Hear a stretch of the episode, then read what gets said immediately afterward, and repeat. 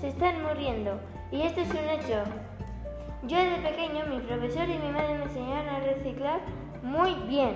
Sí, sí, sí, yo fui su profesora y les enseñábamos cosas como que las lombrices, las abejas y muchísimos animales nos hacen, nos hacen muchos favores. María, ¿te gustaría contar qué pasaría si se murieran las abejas? Pues el 75% de las plantas morirían y después los humanos no podrían tener el planeta como lo tenemos ahora. Los animales nos ayudan. Necesitamos hacer algo ya.